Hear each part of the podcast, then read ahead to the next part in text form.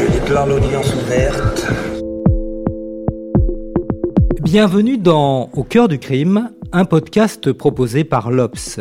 Ils ou elles se sont retrouvés de par leur métier ou par le hasard de la vie au cœur d'une histoire judiciaire et ils nous racontent comment ils ont été marqués à tout jamais. There's never been a faster or easier way to start your weight loss journey than with PlushCare. PlushCare accepts most insurance plans and gives you online access to board-certified physicians who can prescribe FDA-approved weight loss medications like Wigovi and Zepbound for those who qualify. Take charge of your health and speak with a board-certified physician about a weight loss plan that's right for you. Get started today at plushcare.com slash weight loss. That's plushcare.com slash weight loss. plushcare.com slash weight loss.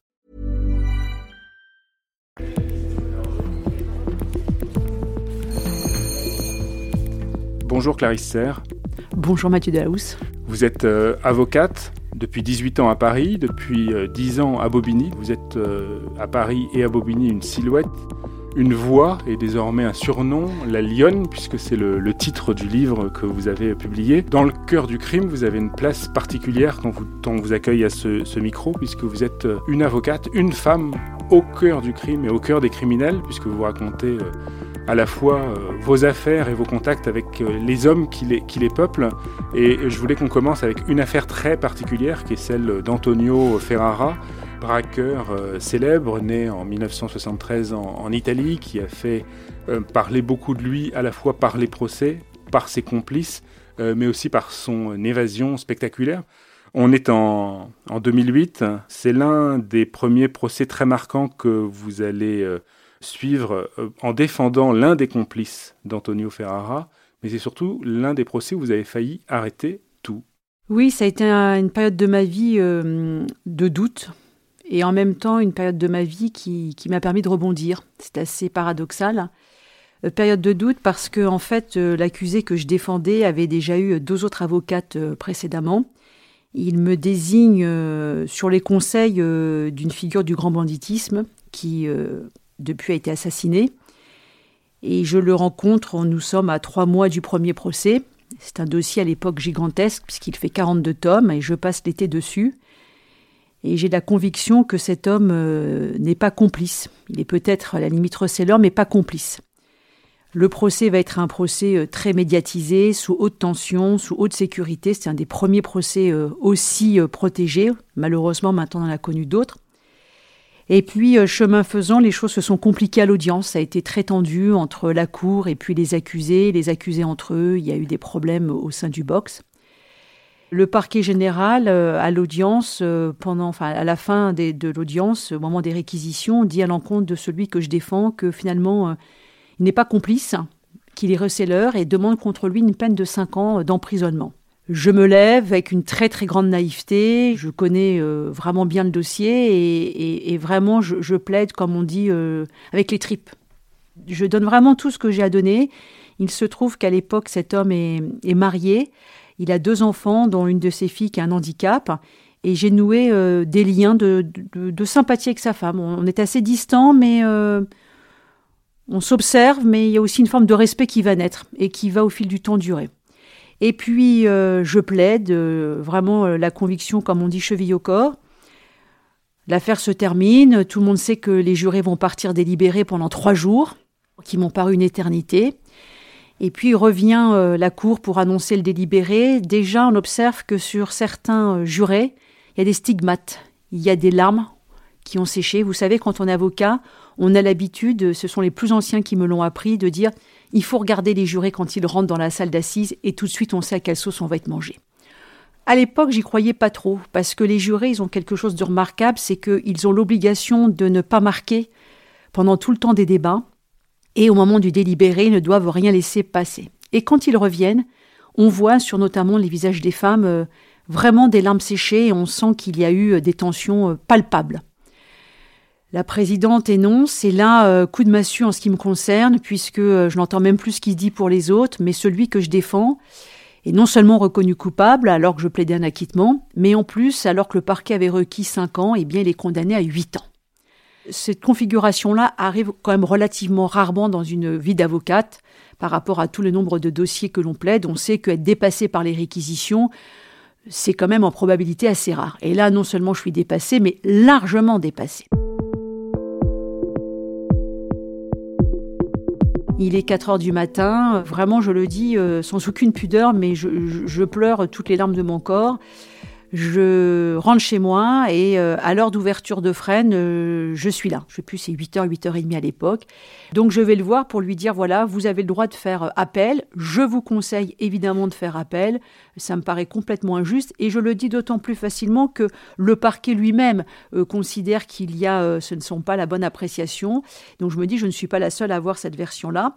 Et puis je lui dis, écoutez, moi j'ai échoué, donc il faut choisir un autre avocat qui reprendra les choses différemment, mais moi j'ai tout donné, je ne pourrai pas donner plus. Et lui me dit, écoutez, euh, maître Serre, euh, ce n'est pas compliqué. Soit vous venez avec moi et je fais appel, soit vous venez pas et je ne ferai pas appel. Et là, euh, j'ai été pris dans un dilemme terrible parce que bah, je me suis dit, je vais lui mentir. Je vais lui dire, je, vais aller avec vous pour qu'il fasse appel. Nous n'avions que dix jours pour faire appel. Et puis après, il va réfléchir, il va euh, revoir les choses autrement. Et puis, euh, il n'a jamais changé d'avis. Entre-temps, il y a un accusé qui était un avocat qui lui aussi avait été condamné, qui lui aussi avait été incarcéré, et puis qui lui, au bout d'un mois, va être remis en liberté. Et donc, pendant toute cette période-là, je n'ai eu de cesse de déposer des demandes de mise en liberté. Ça a duré au moins pendant un an, et puis je n'ai jamais obtenu sa liberté. Donc euh, un dossier très douloureux pour moi parce que je me dis je n'ai pas été à hauteur de la tâche, prise de doute, euh, découragement. Et puis j'avais aussi cette famille qui m'avait fait confiance et que je me sentais avoir euh, trahi. Vous dites c'est un métier rude, violent et désarmant. Oui. ça veut dire quoi? Ça veut dire que sur les grands dossiers comme une évasion pareille, l'avocat ne sert à rien?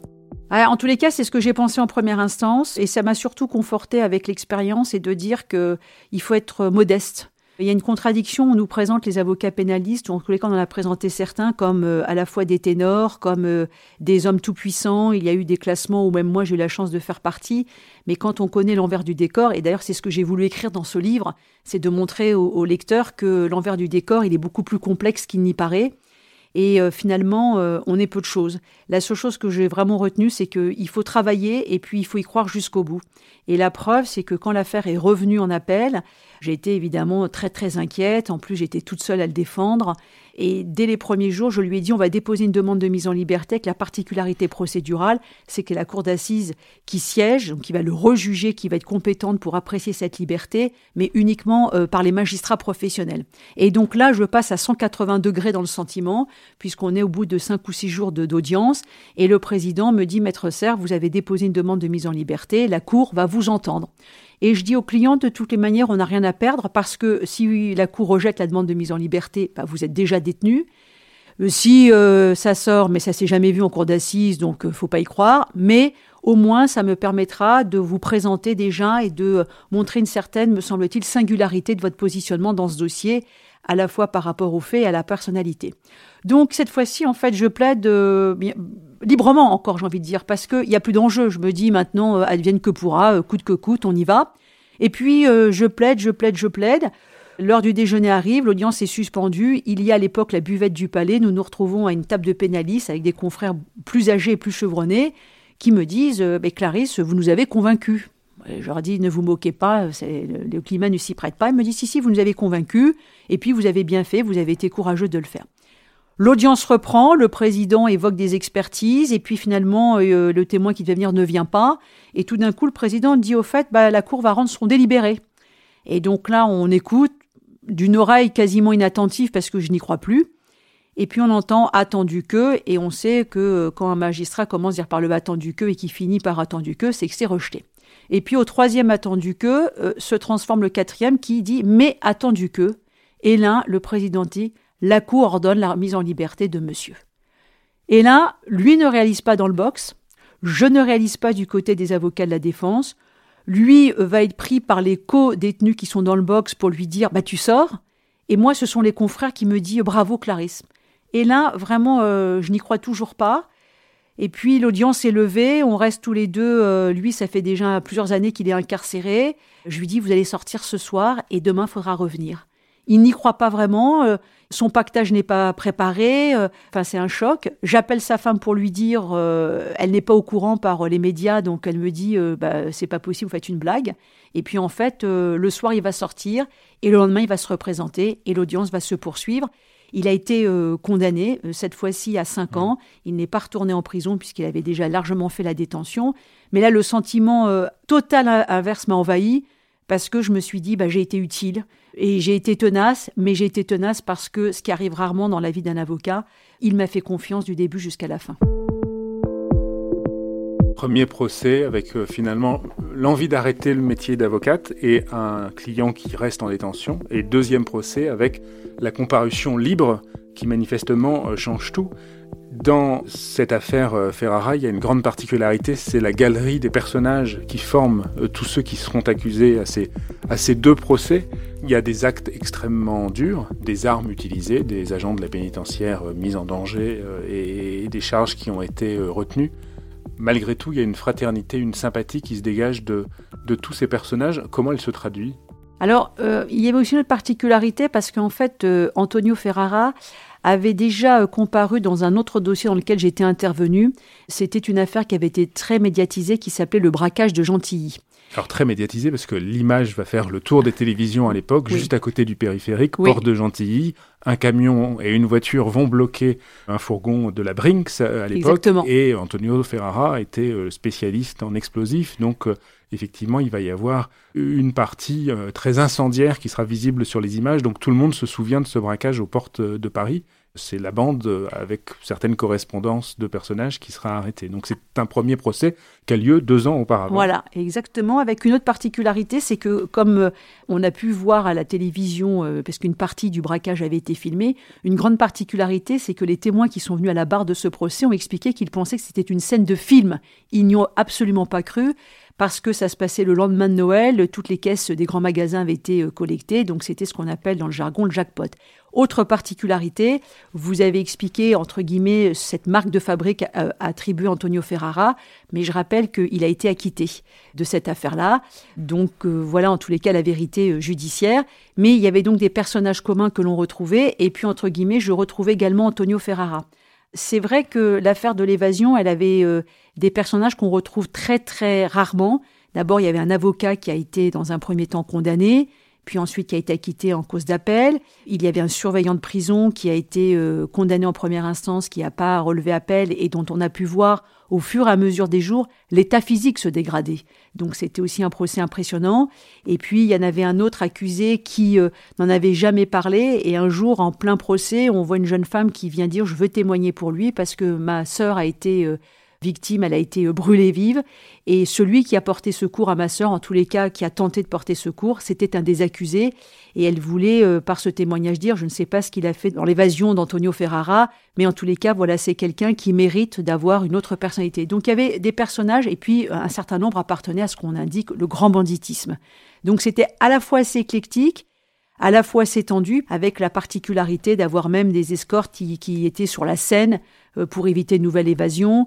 Il y avait un matin euh, un rayon vert au-dessus de Fleury-Mérogis. Tout le monde s'est interrogé de savoir ce qui se passait. Est-ce que c'était une boîte de nuit? Est-ce que c'était un signal pour avoir une autre évasion?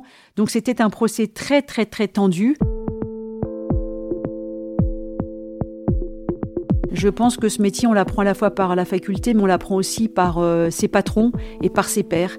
Et donc, il faut mettre des, il faut mettre des limites. Alors moi, je l'ai je l'ai vite compris parce que je suis une femme, mais quand on est plus jeune, on a vu des détenus essayer, et même encore aujourd'hui, ça existe, de séduire des avocates. Il y a un attrait pour les figures du grand banditisme, ça a toujours existé et on peut le comprendre. Mais voilà, je pense que la ligne jaune peut être facilement franchie parce qu'il y a, comme on dit, une espèce d'aura, une espèce de séduction. Et je pense que pour s'imposer dans ce métier, c'est ce que disait euh, Jean-Yves Liénard, ce qui compte, c'est la durée. Et donc, il faut se préserver à la fois pour se faire respecter, parce que se faire respecter, pour moi, ça passe notamment par le vouvoiement et ça passe aussi par la distance. On m'a reproché, maintenant on me le reproche plus, parce que c'est aussi ma marque de fabrique. Les gens qui viennent me voir euh, savent que je suis euh, très carré, je fais pas euh, des sbroufs et je ne raconte pas aux gens des balivernes. C'est pas vous qui choisissez les clients, c'est eux qui vous choisissent. Oui.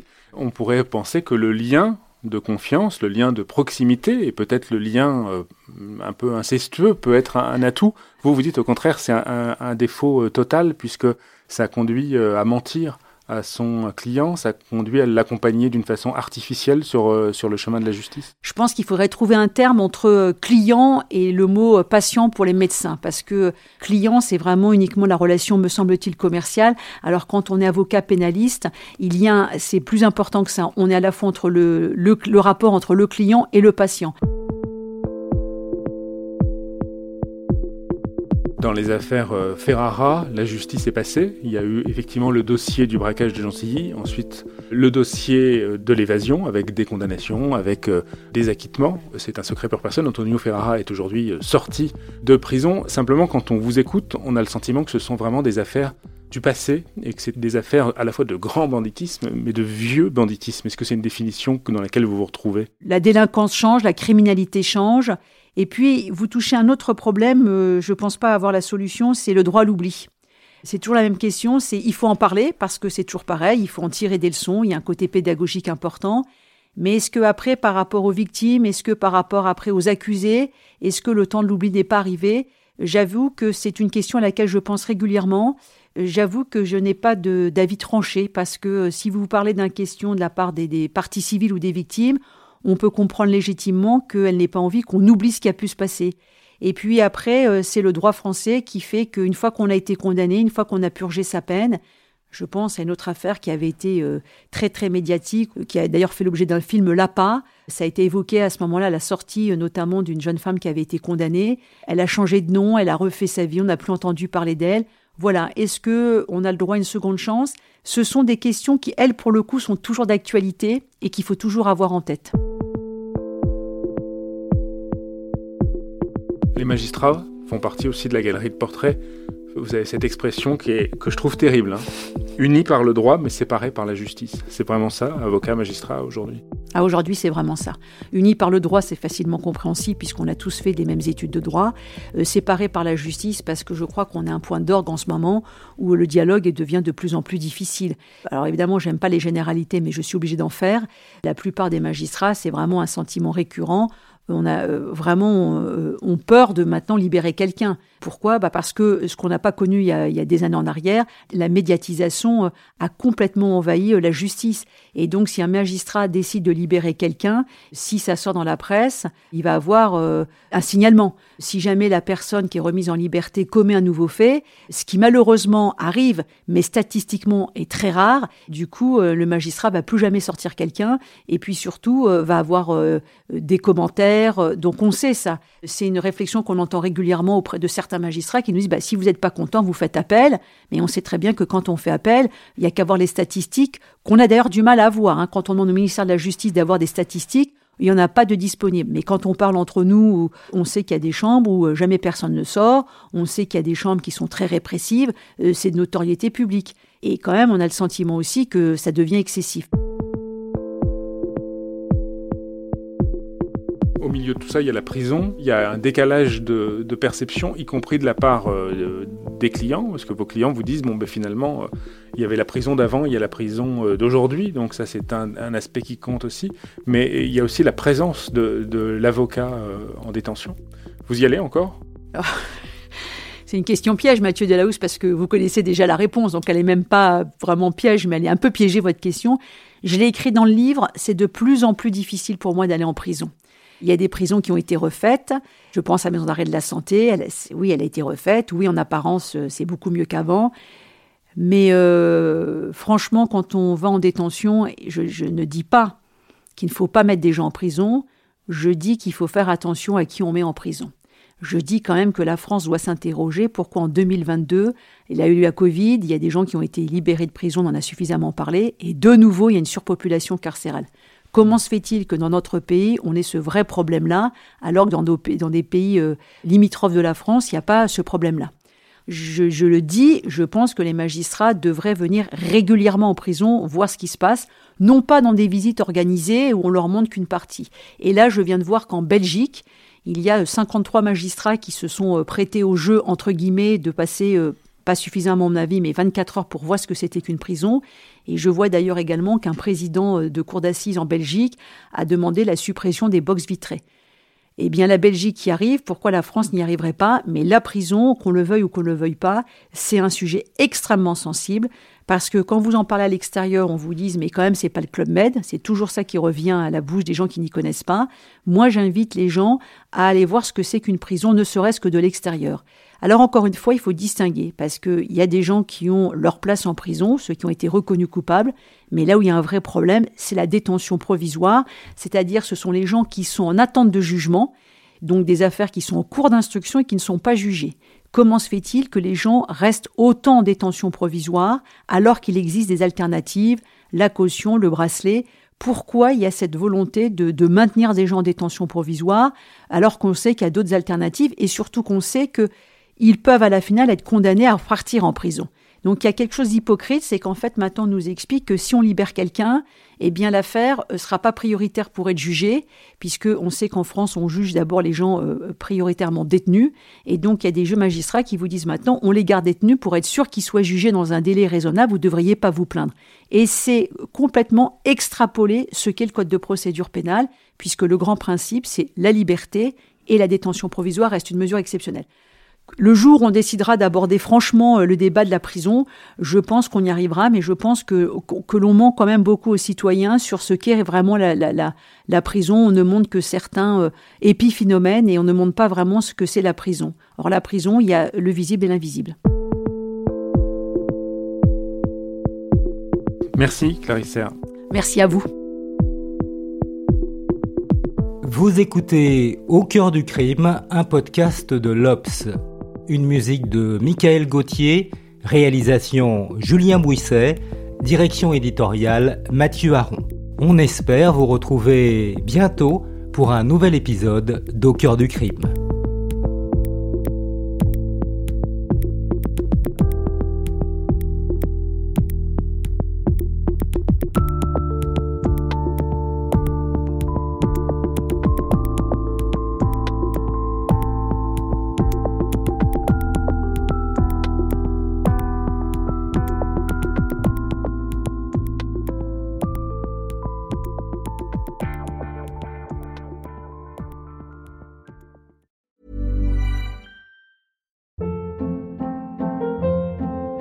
Hold up. What was that? Boring. No flavor. That was as bad as those leftovers you ate all week. Kiki Palmer here, and it's time to say hello to something fresh and guilt-free. Hello Fresh. Jazz up dinner with pecan-crusted chicken or garlic butter shrimp scampi. Now that's music to my mouth. Hello Fresh. Let's get this dinner party started. Discover all the delicious possibilities at hellofresh.com.